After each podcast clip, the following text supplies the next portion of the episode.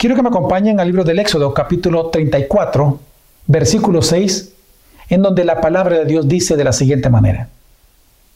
Entonces pasó el Señor por delante de él y proclamó, El Señor, el Señor, Dios compasivo y clemente, lento para la ira y abundante en misericordia y fidelidad. Una mujer llamada Catherine Kuhlman recibió una de sus más grandes vergüenzas, y precisamente la más grande vergüenza, a la edad de 54 años, en el funeral de su esposo Max. Un hombre que en Francia, prominente, muy conocido, dueño de varias empresas, resulta que sin que se enterara su esposa, él dejó en el testamento que en su funeral pusieran un video y que se aseguraran, de que su esposa estuviera enfrente para verlo y escucharlo.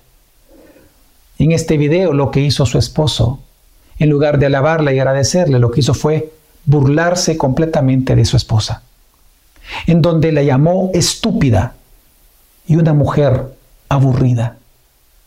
En este video, él declaró que él había tenido no menos de 130 amantes, entre secretarias, empleadas y amigas de su esposa. Y como si esto fuera poco, al final del video él termina diciendo, el que ríe de último, querida, ríe mejor. No puedo imaginar el dolor de esta mujer, de la traición de aquel hombre que ella pensaba que la amaba de aquel hombre al cual ella dedicó su vida. No puedo comprender realmente el dolor que pudo ella haber experimentado. Pero no es un dolor que me extraña. Porque si nosotros recordamos eh, el capítulo 3 de Romanos en donde Dios hace 13 acusaciones en contra de la humanidad, en el versículo 13 Dios dice a la humanidad entera, a causa de su pecado, sepulcro abierto es su garganta. Engañan de continuo con su lengua. Lo que Dios está definiendo en Romanos 3:13 es que una de las glorias de los seres humanos es ser mentirosos, es ser infieles. Pero lo que nos enseña Éxodo capítulo 34, versículo 6, es que la gloria de Dios es que Él es abundante infidelidad, porque Él es el Dios de la verdad. En Éxodo capítulo 34, versículo 6, como lo acabamos de leer, recordemos que es la contestación de la petición que Moisés le había hecho a Dios. Moisés le dice, muéstrame tu gloria y Dios le dice, te voy a mostrar y voy a exhibir delante de ti toda mi bondad. Y lo que está haciendo Dios es exhibiendo su bondad a través de presentarle a Moisés, mientras él estaba escondido en la peña, un catálogo de atributos de bondad. Y entre estos, lo que dice el versículo 6, es que Dios no solamente es el Señor, un Dios compasivo y clemente, paciente porque es lento para la ira, sino que resulta que Él es abundante en misericordia y fidelidad. Lo que Dios está enseñando es que Él es Dios fiel y Dios de la verdad. Y digo esto porque cuando la escritura dice que Él es abundante en fidelidad, la palabra fidelidad significa también en hebreo verdad. Por eso algo que vamos a encontrar en toda la escritura es que la fidelidad y la verdad de Dios son inseparables. Son distintas en el sentido de cada uno de sus atributos, pero son complementarios porque ambos son la esencia misma de Dios. En esta hermosa serie incomparable que estamos desde hace algún tiempo atrás, ya tres meses, enseñando, predicando y aprendiendo, en donde a través de los atributos de Dios estamos viendo cómo nuestro Señor es realmente incomparable en contra de cualquier falso Dios y cualquier otra criatura de la creación. Nosotros estamos observando hoy y vamos a comprender de que Dios es fiel y que Dios es verdad. Para esto quiero desarrollar tres puntos. En el primero de ellos quiero hablarles de lo que significa que Dios sea fiel y que Dios es verdad. Y en segundo lugar quiero hablar de los efectos de la verdad y la fidelidad de Dios sobre nosotros, es decir, cómo Dios exhibió la fidelidad y la verdad con nosotros. Y en tercer lugar, ¿cuál debe ser entonces nuestra respuesta lógica cristiana en adoración delante de Dios por el ser verdadero y fiel entre nosotros? Así que quiero que me acompañen a aprender este día de que Dios es fiel y que Dios es verdad. En primer lugar, bueno, la Biblia nos enseña de que Dios es fiel. En el Antiguo Testamento, la fidelidad es descrita por Dios con, con, un verbo que significa estar firme o seguro. Esto significa de que Dios es, cuando dice la Escritura que Dios es fiel, es que Él es firme y seguro en cumplir cada una de las promesas del pacto. Por eso es que en Deuteronomio capítulo 7, versículo 9 dice, reconoce pues que el Señor tu Dios es Dios, Dios fiel, que guarda su pacto y su misericordia. Lo que la escritura nos está enseñando, hermanos, es que la fidelidad de Dios significa de que Él es completamente digno de nuestra fe y de nuestra confianza. Porque si Él, Él es firme y seguro en que siempre va a cumplir cada una de sus promesas, entonces nosotros siempre podemos confiar en Él. Esta palabra fiel es tan importante en el Antiguo Testamento que incluso se ocupa para describir la fe de Abraham, quien, creyó, quien creyendo a Dios, dice la Escritura, esa fue, le fue contada por justicia.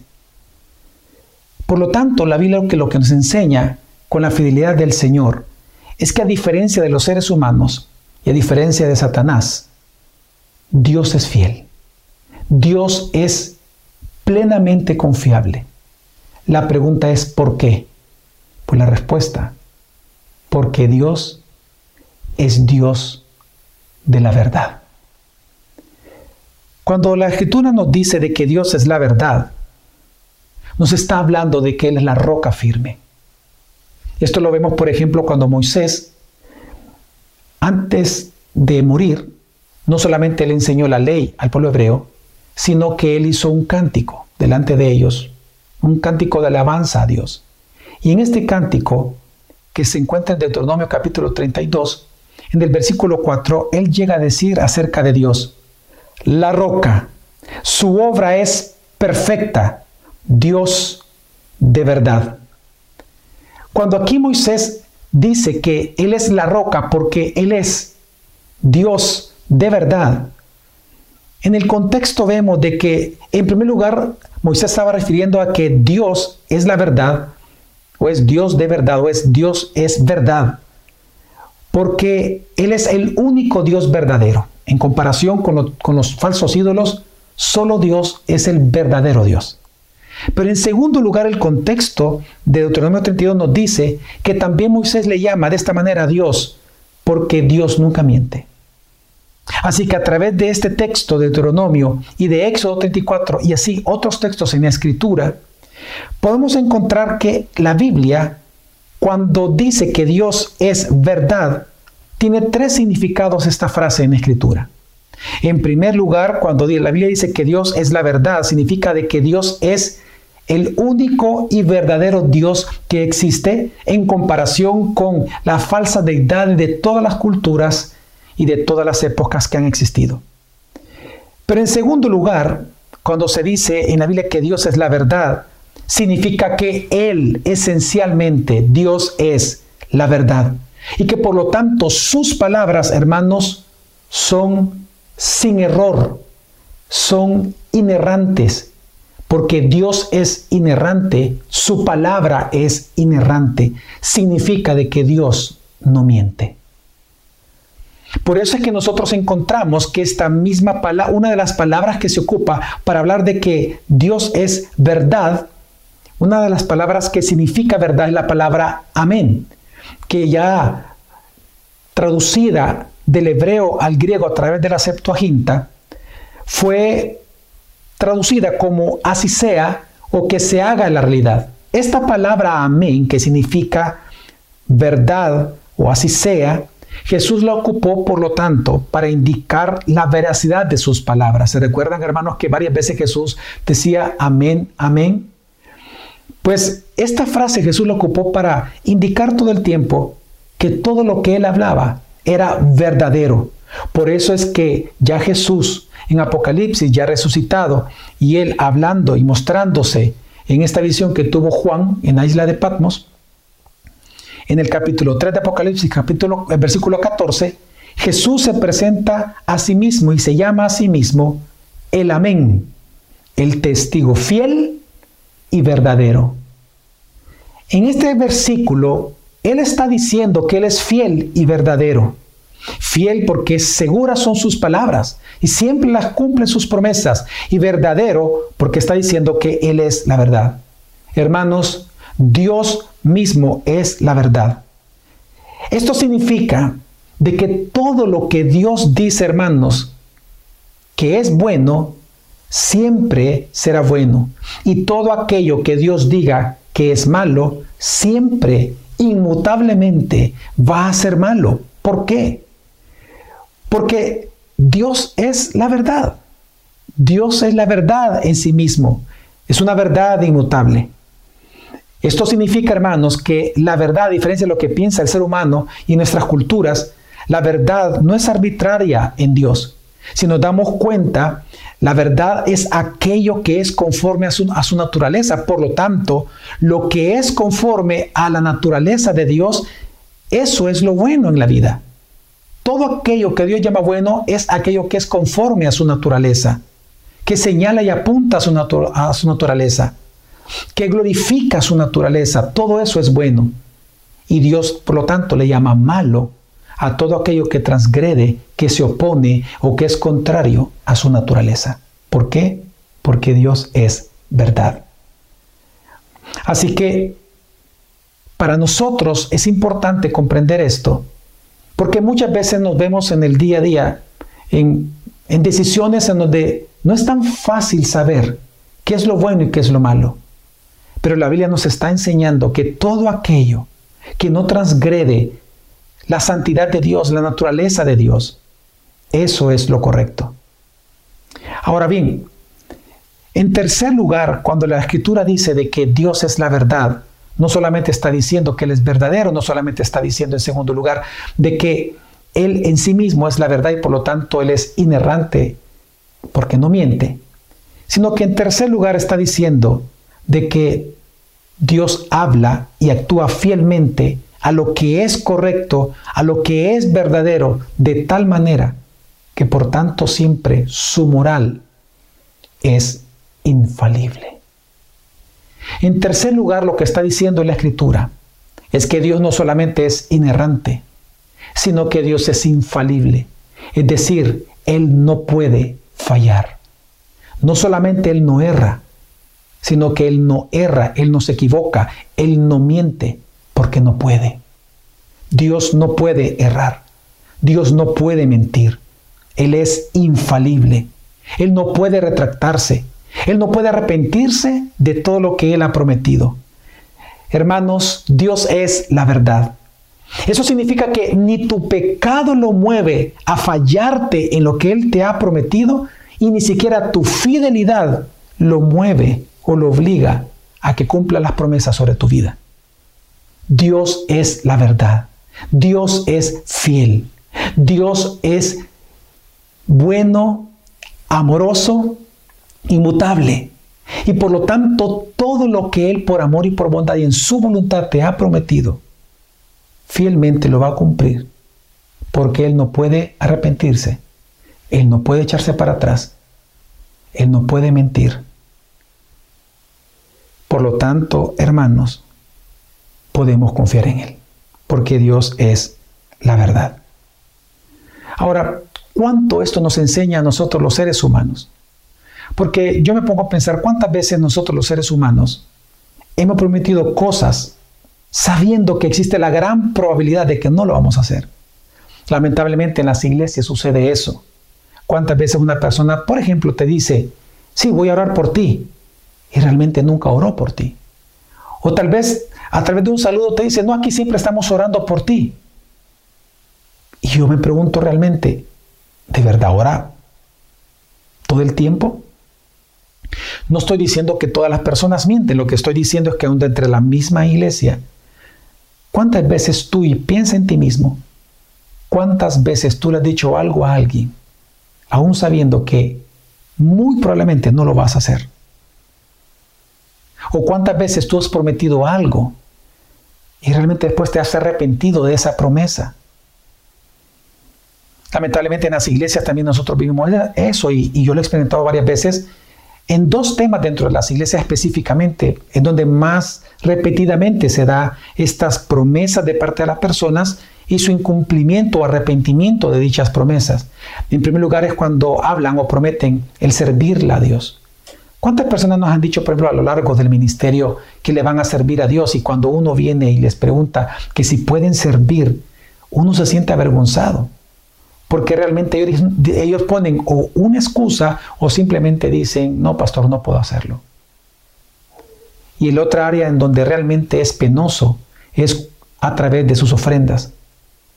Muchas personas a lo largo del ministerio prometen continuar o ayudar, o más que ayudar, es ser fiel a Dios con sus ofrendas. Y le dicen a uno, pastor, cuando haya alguna necesidad o cuando hay alguna oportunidad para yo poder colaborar en ciertos proyectos, llámeme. Y efectivamente, tomándole la palabra, le llamamos. ¿Y qué es lo que pasa? Simplemente dicen, no lo voy a hacer. ¿Cuántas veces nosotros hemos prometido cosas a diferentes personas, ya sea por decepciones, ya sea por arrepentimiento, ya sea que por venganza o por resentimiento, simplemente las incumplimos. Hermanos, nosotros los seres humanos, porque no somos verdad en sí mismos, nosotros fallamos, nosotros erramos, nosotros somos falibles, pero Dios no. Dios no es ni, no es ni errante ni falible. Así que cuando la Biblia dice de que Dios es la verdad significa tres cosas. Que Él es el único Dios verdadero, que Él es inerrante, que no miente porque es verdad en sí mismo, y que Él no tiene la posibilidad de fallar. Nunca falla. Él es infalible porque es, Él es la verdad. Que recordemos que la verdad significa lo que es contrario a la mentira, lo que es contrario al error, lo que es contrario a la contradicción. Por lo tanto, en Dios ni hay mentira, ni hay error, ni hay contradicción. Ahora, ¿cómo es que Dios exhibe su fidelidad y su verdad sobre nosotros? Entre las muchas cosas que yo pudiera en, esta, en este día compartir con ustedes, Realmente quiero hablarles de la excelencia, de la exhibición, de la fidelidad y de la verdad de Dios sobre nosotros, sus hijos. Y hablo en primer lugar a través de nuestra salvación. Si hay un lugar en donde nosotros podemos ver una exhibición maravillosa de, de la fidelidad y de la verdad de Dios, es en nuestra salvación, nuestra salvación, es en la cruz del Calvario. Hermanos, nunca olvidemos que la razón por la cual Dios te escogió a ti, a mí, para salvación, no fue porque teníamos algo especial que llamó la atención de Dios. La razón por la cual Él nos escogió es porque simplemente Dios es fiel. Y así lo dice la Escritura. No solamente en el Antiguo Testamento, Moisés lo dijo en Deuteronomio, sino que también en 1 Corintios capítulo 1, versículo 9, dice la palabra de Dios, fiel es Dios, por medio de quien fuisteis llamados a la comunión con su Hijo Jesucristo, Señor nuestro. Dice la Escritura que es por la fidelidad de Dios, no es por nada que hubiera en nosotros, es por la fidelidad de Dios, porque fiel es Dios que tú y yo fuimos llamados a la comunión con Jesucristo. Hermanos, la fidelidad nos llamó. Pero ¿por qué la fidelidad de Dios es la que nos llamó? porque la verdad de Dios es la que garantizó el cumplimiento de su promesa de amor fiel a la simiente de Abraham. Es la verdad de Dios la que garantizó nuestro perdón eterno, el perdón de nuestros pecados, el cese de su ira, nuestra justificación y su compasión eterna por nosotros. Está la verdad de Dios y está la fidelidad de Dios, que por eso Pablo le llama al Evangelio de Jesucristo el mensaje de la verdad. Esto está en Efesios capítulo 1, versículo 13, cuando dice de que Dios nos ha dado al Espíritu Santo en nosotros. Antes de decir eso, dice que en Jesucristo, después de escuchar el mensaje de la verdad, el Evangelio de vuestra salvación, dice, lo que está enseñando la Escritura es que el Evangelio de nuestra salvación se le llama el mensaje de la verdad. ¿Por qué? Porque fue la verdad de Dios la que garantizó el cumplimiento de todas las promesas de Dios. Dios es fiel. Él va a cumplir sus promesas, pero porque Él es la verdad. Porque la verdad de Dios es lo que garantiza lo que en su fidelidad Dios sabe que es la verdad, sabe que es la realidad, sabe que es lo excelente para él. Y es precisamente, hermanos, por eso que cuando alguien no cree en el Evangelio, no solamente él es una persona incrédula, sino que está siendo mentiroso a Dios. Porque precisamente el mensaje del Evangelio de que Jesucristo cargó con nuestros pecados en la cruz, murió y resucitó al tercer día y ahora está sentado a la derecha del Padre. Eso es verdad. Ese es el mensaje de la verdad. Por lo tanto, si alguien no cree en ese mensaje, está diciendo que Dios es mentiroso. Y está diciendo que ese mensaje es corrupto. Por eso es que a esta incredulidad, a este rechazo del mensaje de la verdad, es que en los evangelios se le llama la, blasfemia contra el Espíritu Santo. Porque el Espíritu Santo está testificando el mensaje de la verdad que Jesús es Dios y Dios Salvador. Por eso es que es en este mensaje, hermanos, de la verdad, que también nosotros encontramos el poder de perseverar con esperanza en la vida cristiana nuestra perseverancia, tu perseverancia, en esos momentos en los cuales tú te has visto tentado, pero a la vez tú te has visto sostenido por Dios, si tú haces un análisis, es porque tú te mantienes confiando en el Evangelio de Jesucristo, el mensaje de la verdad.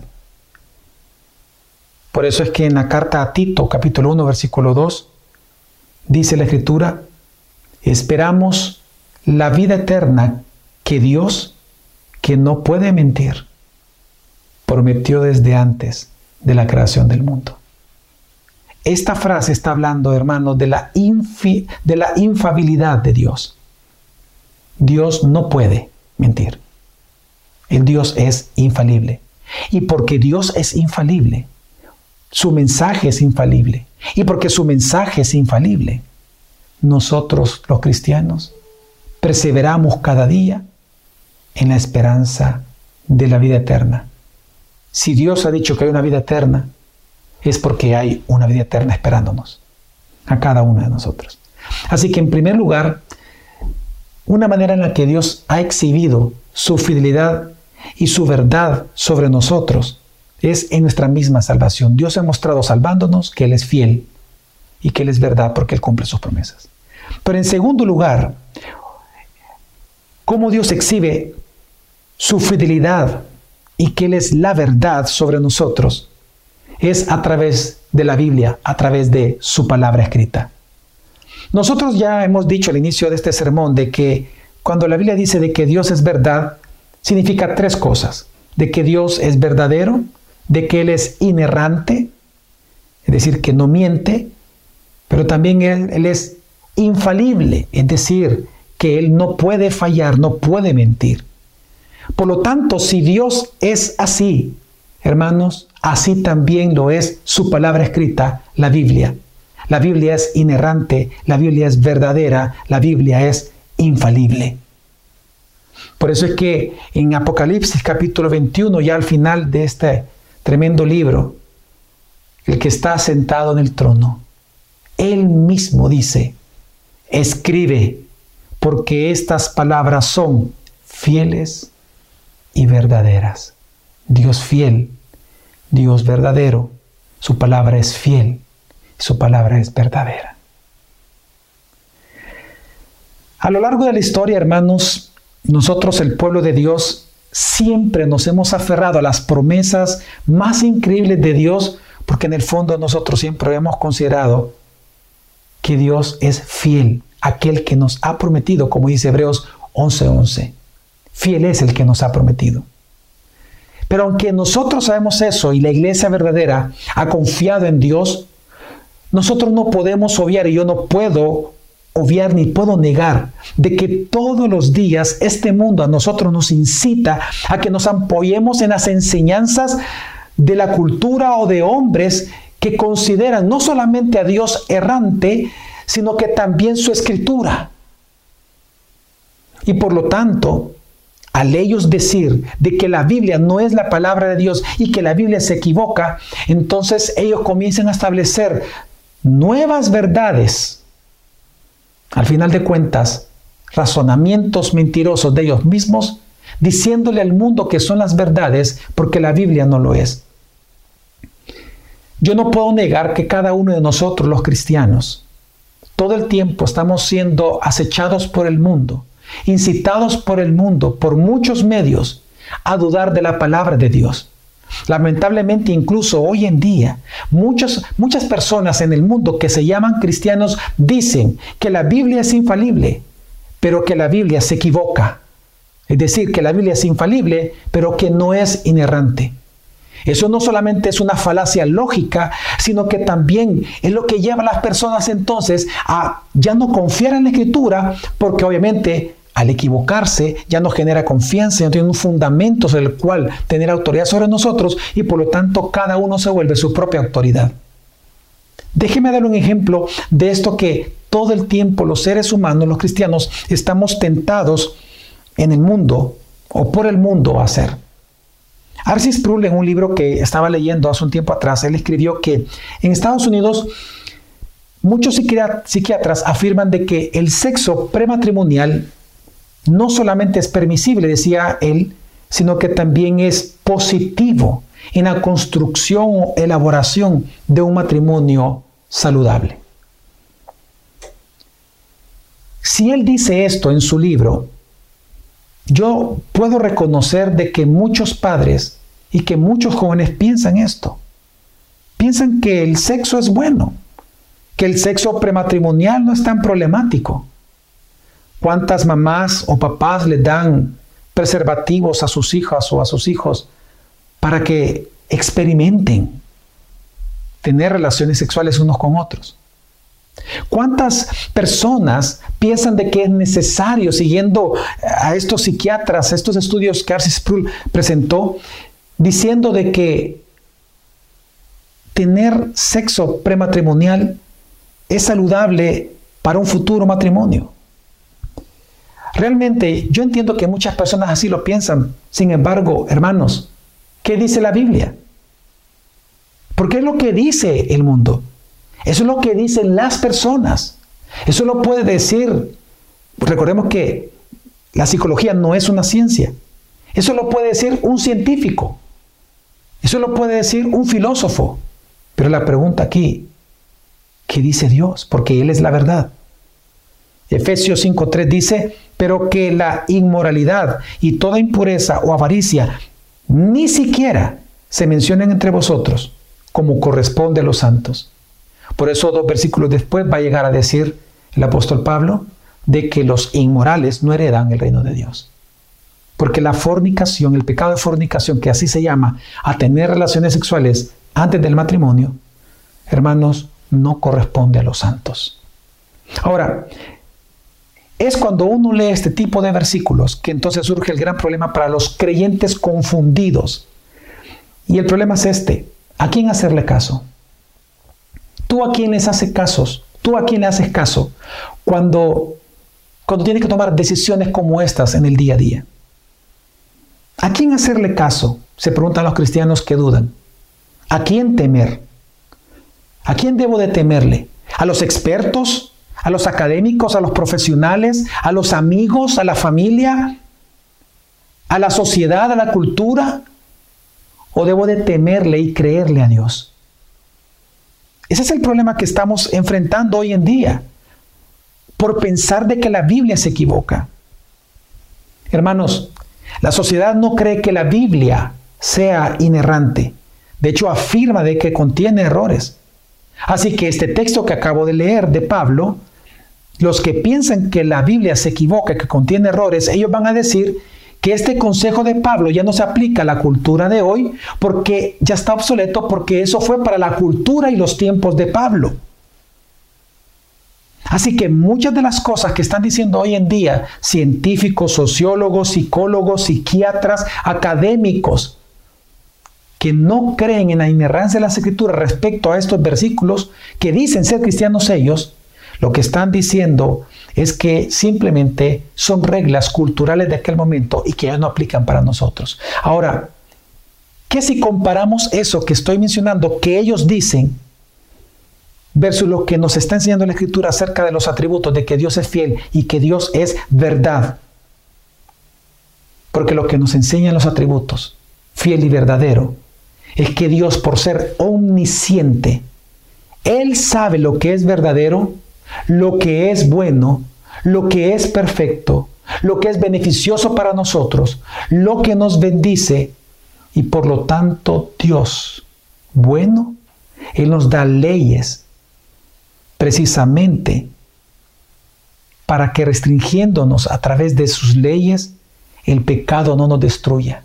Y así Dios en su bondad nos evita el sufrimiento para que seamos felices y para que seamos bienaventurados.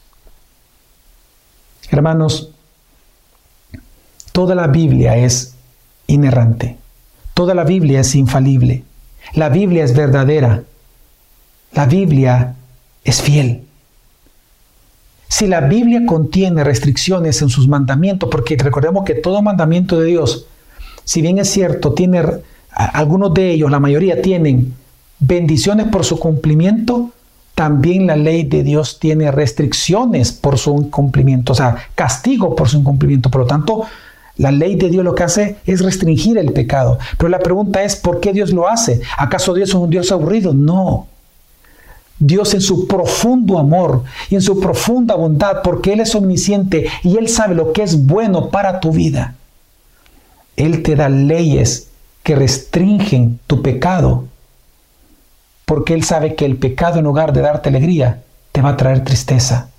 En lugar de traerte una construcción, te va a destruir. Hermanos, la razón por la cual Dios restringe tu vida a través de su palabra es porque el pecado no tiene el poder de hacerte feliz o mejorar tu vida, sino que tiene el poder de destruirla y hacerte infeliz hasta la eternidad. Por eso Dios te da su ley por bondad y por amor para que no sufras. Pero entonces aquí viene una pregunta. Hermano, hermana, tú que estás en tu casa en este momento, ¿tú a quién le temes? ¿A Dios o a los hombres? ¿Cómo tú puedes saber a quién tú le temes? Bueno, a quien tú le obedeces para las decisiones de tu vida, con quién casarte, cómo estudiar, qué estudiar, qué no hacer durante el día, qué sí hacer durante el día, obedecer a papá, a mamá o no obedecer. ¿A quién tú le haces caso? ¿A lo que dicen los expertos? ¿A lo que dicen los académicos? ¿A lo que dice la sociedad? ¿A lo que dice tu propio criterio? ¿Tu propia humana sabiduría? ¿O tú buscas cumplir la palabra de Dios? Ahí tú puedes saber tú a quién le temes, a Dios o a todos los demás. Pero entonces, ¿cuál debe de ser, hermanos, nuestra respuesta al Dios fiel y verdadero?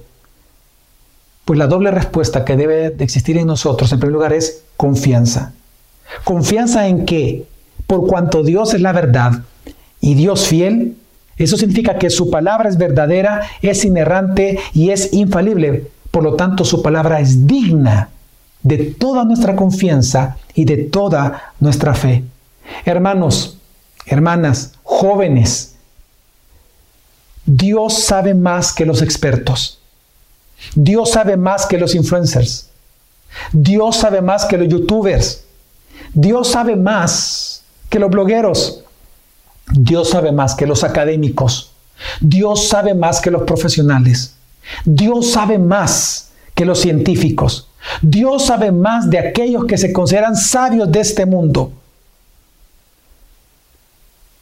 Y tienes que comprender y tener presente que si todos ellos llamaran bueno a lo que Dios dice que es malo y llamaran malo a lo que Dios dice que es bueno, los equivocados serían todos ellos, mas nunca Dios, porque Dios es Dios de la verdad.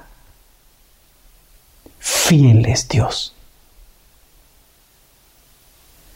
Por lo tanto, confía en la Biblia. Confía en la Biblia porque ella dice, hermanos, por cuanto Dios es Dios de la verdad y Dios fiel, dice la Escritura que aunque todo fuera mal en este mundo, todo fuera peor en este mundo, Dios te confirmará hasta el fin, porque Él es fiel, dice 1 Corintios 1.9. Segunda de Tesalonicenses capítulo 3 dice que porque Dios es fiel, Él te librará del mal. 1 Corintios 10 dice que Él no permitirá que tú seas tentado más allá de lo que tú puedas soportar.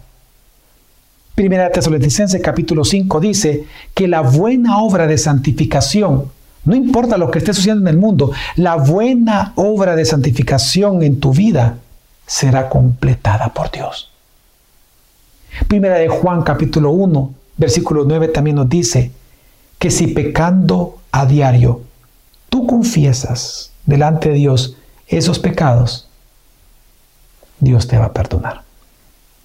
Hermanos, la palabra de Dios es fiel. Dios es fiel. Por lo tanto, Él siempre va a cumplir todo esto y más que Él ha prometido. Pero en segundo lugar, nuestra segunda respuesta debe de ser, hermanos, arrepentimiento. No confiar en la Biblia es pensar que Dios se equivoca. No confiar en la Biblia es pensar de que Dios falla, de que Dios es mentiroso. Cuando nosotros pensamos de que la Biblia se equivoca, lo que estamos diciendo es que Dios no es digno de toda confianza, porque esa es su palabra. Es llamar a Dios mentiroso es insultar su veracidad. Así que cuando dudes, hermano, medita en la palabra, cree en la palabra, arrepiéntete delante de Dios conforme a la palabra y confía en el Dios de la palabra. Porque recuerda que Dios guarda al que en Él confía. Pero, hermanos, por eso es que tú tienes que preguntarte hoy, ¿Cómo ha sido tu actuar la mayor parte del tiempo? ¿Acaso cuando tú tomas decisiones respecto al uso de tu dinero, respecto a la forma de responder ante un desafío en la vida? ¿O eh, en la forma o la manera en que tú vas a ser esposa, vas a ser esposo, vas a ser hijo, vas a ser padre? La manera en que te vas a, comportar en el trabajo o hacer las cosas en el trabajo o lo que vas a realizar como trabajo. ¿Acaso realmente ¿Tú lo haces conforme a la escritura o lo haces conforme al pensamiento, tradiciones y mentiras que el mundo llama verdades? Hermano, arrepiéntete. Arrepiéntete si tú has actuado conforme, no a la palabra, sino conforme al mundo. Actúa conforme a la palabra de Dios. Así como Dios es fiel, hermano, nosotros tenemos que ser fieles a la palabra, pero ¿y entonces cómo? Fundamentados en su verdad. ¿Tú te acuerdas, hermano, la parábola que Jesús habló de aquellos que construyen su vida sobre la arena, los que, aquellos que construyen la casa sobre la arena y la casa construida sobre la roca. Hoy podemos entender mucho mejor esa parábola. Los que construyen la casa sobre la arena son aquellos que construyen la vida sobre la mentira de la sociedad, sobre, sobre aquellas verdades que la que, perdón, que la sociedad y la cultura llama verdades, pero que la Biblia nos demuestra que son mentiras. Y que cuando entonces vienen los problemas, vienen las grandes dificultades, esas aflicciones, el COVID y otras cosas más que puedan surgir, te destruyen tu vida. Entras en profundas decepciones, en profundo eh, estrés.